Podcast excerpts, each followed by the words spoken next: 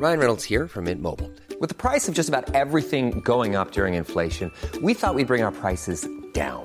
So to help us, we brought in a reverse auctioneer, which is apparently a thing.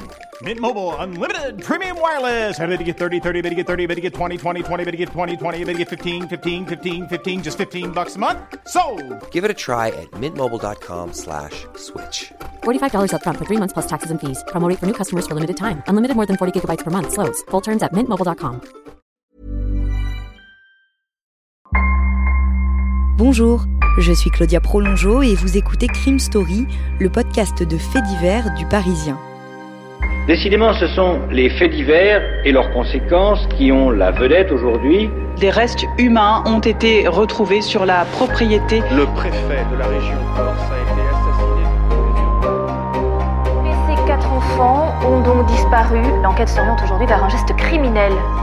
Chaque semaine, je vous raconte une grande affaire criminelle en m'appuyant sur l'expertise du chef du service police-justice du Parisien, Damien Delseny. Bonjour Damien. Bonjour Claudia. Aujourd'hui, nous allons raconter l'histoire de Bernard Pesquet, surnommé le Landru du Val d'Oise. Du nom de ce tueur, un Landru qui était cet assassin de femmes dans les Yvelines. Là, le Landru du Val d'Oise, bah, c'est Bernard Pesquet. Alors vous allez voir, il a tué des femmes, mais pas que. Été 1976. Émile Bergot est un administrateur de biens fortuné de 76 ans. Il vit à Neuilly, près de Paris, dans un grand appartement bourgeois du 54 boulevard Maillot, tout près de la porte Maillot. Émile Bergot habite ici avec sa femme, Elisia, 66 ans, et une domestique qui a une chambre chez eux, Alfeia Borgioni, 55 ans. Le jeudi 29 juillet précisément, une secrétaire d'Émile Bergot reçoit un coup de téléphone étrange. Au bout du fil, un inconnu lui dit que le vieil homme part de Neuilly avec sa femme pour quelques jours et que ce n'est donc pas la peine que son chauffeur vienne le chercher comme d'habitude. La secrétaire trouve cet appel surprenant, inquiétant même. Elle prévient aussitôt le gendre d'Émile Bergot, le mari de sa fille, qui lui aussi trouve ce coup de téléphone anormal. Cela ne ressemble pas du tout à son beau-père. Le gendre n'en reste pas là. Il compose immédiatement le numéro de la police. Dans l'après-midi, deux agents du commissariat de Neuilly se rendent chez le couple Bergot. Ils sonnent à la porte une première fois, mais personne ne répond. Ils attendent un peu et sonnent une seconde fois. Rien non plus. L'un des deux policiers parvient alors à entrer dans l'immeuble voisin, celui du 56 boulevard Maillot. Là, un habitant du quatrième étage lui ouvre sa porte et l'autorise à sortir sur son balcon. Le policier enjambe alors la rambarde du balcon filant, passe sur une corniche et saute sur le balcon des époux Bergot. Il casse une vitre et entre dans l'appartement. Il découvre alors une scène de chaos et d'horreur. Il y a du sang partout, l'appartement a été saccagé, un coffre-fort a été ouvert, mais surtout, au fur et à mesure qu'il avance dans l'appartement, le policier trouve trois corps. Ceux des époux Bergot l'un sur l'autre dans leur chambre, puis celui d'Alfeia, leur domestique, dans les toilettes, assise sur la cuvette. Elle a été étranglée et abattue d'une balle dans la tête. Émile et Elisia Bergot ont aussi reçu des balles. Sept en tout ont été tirées. Ce sont des balles de calibre 7,65.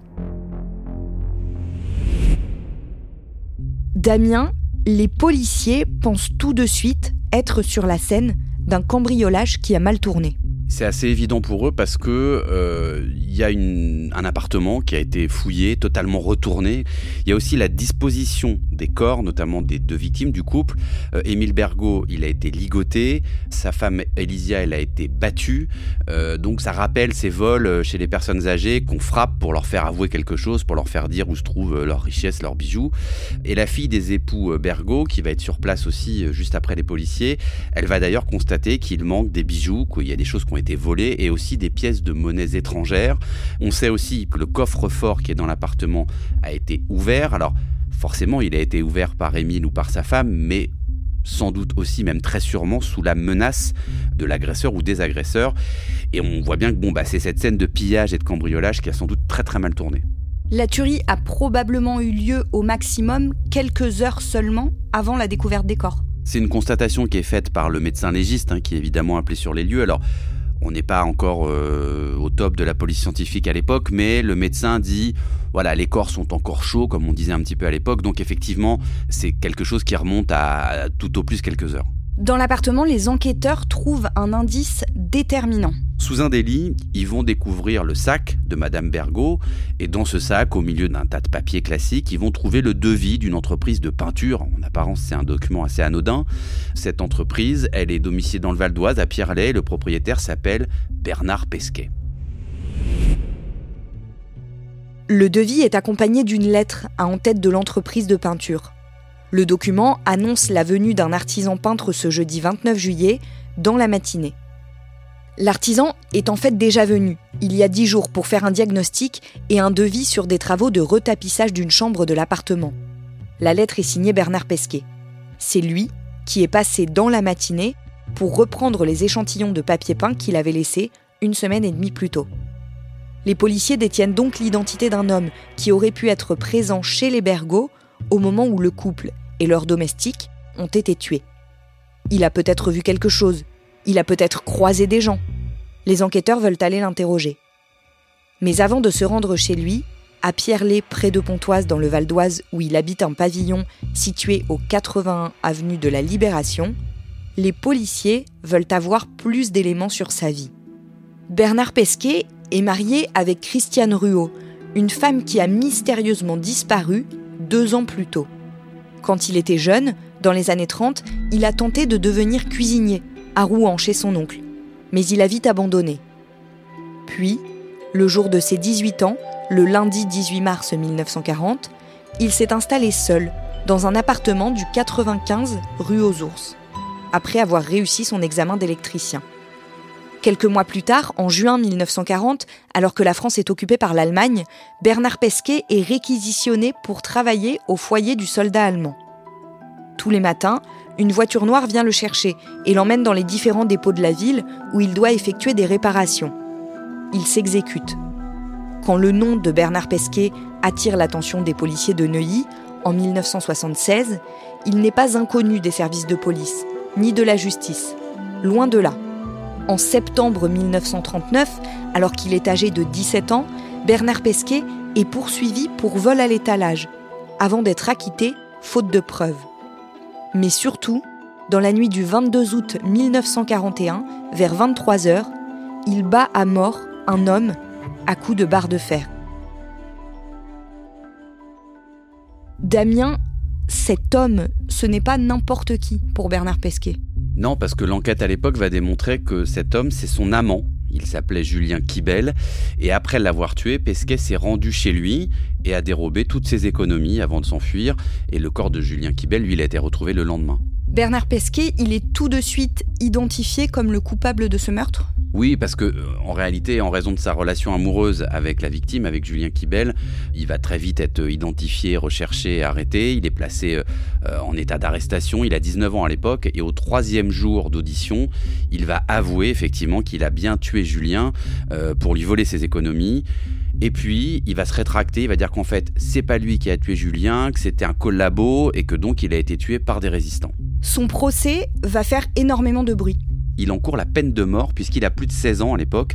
Donc c'est assez rare de voir des personnes aussi jeunes encourir une telle peine. Hein. Il a tout juste 19 ans quand il a commis ce meurtre. La majorité à l'époque, elle est à 21 ans. Donc il y a quand même peu de chances qu'il soit condamné à mort, mais c'est possible. Donc ça crée un, un suspense au moment de l'audience. Et effectivement, finalement, il échappe à la peine de mort. La cour d'assises de Rouen va le condamner aux travaux forcés à perpétuité. Alors, c'est une peine qui n'existe plus, hein, les travaux forcés. Ça existait notamment à l'époque où il y avait encore des bagnes euh, en France ou, euh, notamment à Cayenne, en Guyane. On envoyait ces gens-là euh, dans des bagnes pour travailler et être enfermés pendant des années. C'est la deuxième peine, hein, la plus sévère après la peine de mort, la peine de travaux forcés. Donc, à ce moment-là, ça rend quasiment impossible une libération avant la fin de sa vie. C'est une peine quasiment de perpétuité réelle. Mais en juin 1960, les travaux forcés sont abolis en France. Donc, la peine de Pesquet, elle est transformée en une réclusion criminelle à perpétuité. Et en octobre 1961, il va obtenir une grâce, comme c'est possible euh, à cette époque-là, qui va ramener finalement cette peine à 20 ans Et comme ça fait tout justement 20 ans qu'il est en prison, puisqu'il a été arrêté en 1941, on le rappelle, eh ben il va sortir immédiatement de prison. Il a à ce moment-là 39 ans. Bernard Pesquet reprend une vie classique. Il crée son entreprise de peinture et travaille si bien qu'il devient une référence en la matière. Il est sérieux, inspire confiance et réussit à s'entourer de personnes ayant des positions sociales plus élevées que la sienne, le maire, le curé et divers notables de sa commune du Val d'Oise. Il est cité en exemple par des services de réinsertion de jeunes sortis de prison et reçoit même dans son entreprise des apprentis qui ont eux aussi eu affaire à la justice. En 1963, Bernard Pesquet rencontre Christiane Ruot via une agence matrimoniale. Elle a 20 ans, lui 40. Le frère de Christiane raconte que le peintre lui a tapé dans l'œil. Elle rêvait de mariage, de stabilité, et Bernard Pesquet semblait justement pouvoir lui apporter tout ça. Ils se marient cinq ans plus tard, la veille de Noël, et emménagent ensemble dans le pavillon de Pierrelet en 1972. À cette époque, les connaissances du couple racontent que Christiane et Bernard se disputent beaucoup et qu'elle a pris l'habitude de quitter la maison sans prévenir, pour plusieurs heures ou pour plusieurs jours. Mais le samedi 23 novembre 1974, Christiane ne revient pas. Bernard Pesquet signale à la police cette disparition volontaire, puis apprend à vivre sans elle. Jusqu'à ce que les policiers se rendent chez lui pour enquêter sur le triple meurtre de Neuilly ce jeudi 29 juillet 1976. Damien, lorsqu'ils arrivent, les policiers ne trouvent personne. Lorsqu'ils frappent à la porte, personne ne leur répond, donc ils vont faire quelque chose d'assez classique, ils vont aller interroger les voisins. Et puis l'un d'eux, euh, au moment où il est interrogé par les policiers, leur dit Mais là-bas, il y a un type qui passe au loin, bah, c'est lui. Donc les policiers vont le rattraper. Ils ont quand même l'impression que quand ils l'arrêtent, il avait l'intention de partir et de s'enfuir. Donc ils l'arrêtent et euh, ils l'emmènent pour l'interroger. À quoi est-ce qu'il ressemble physiquement? Il est vêtu d'un costume gris avec une chemise blanche. C'est un homme qui a un physique assez commun. Il n'est pas très grand. Il a le, le, front un peu dégarni, il est brun. Quand il est arrêté, il a pas l'air totalement euh, déstabilisé euh, par ce qui lui arrive, alors que pourtant, au même moment, quand les policiers, eux, vont rentrer dans sa maison pour la fouiller, ils vont faire des découvertes qui, elles, pour le coup, sont assez déstabilisantes. Vous venez d'écouter le premier épisode de Crime Story consacré à l'affaire du Landru du Val d'Oise.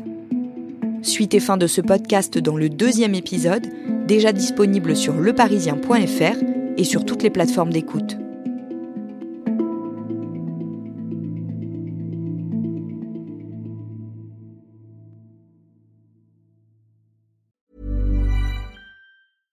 Small details are big surfaces. Tight corners are odd shapes. Flat, rounded, textured, or tall.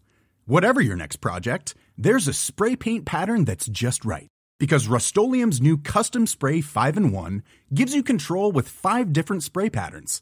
So you can tackle nooks, crannies, edges, and curves without worrying about drips, runs, uneven coverage, or anything else. Custom Spray 5 in 1. Only from Rust Hey, it's Paige DeSorbo from Giggly Squad. High quality fashion without the price tag? Say hello to Quince. I'm snagging high-end essentials like cozy cashmere sweaters, sleek leather jackets, fine jewelry, and so much more. With Quince being 50 to 80% less than similar brands. And they partner with factories that prioritize safe, ethical, and responsible manufacturing. I love that. Luxury quality within reach. Go to quince.com slash style to get free shipping and 365 day returns on your next order. Quince.com slash style.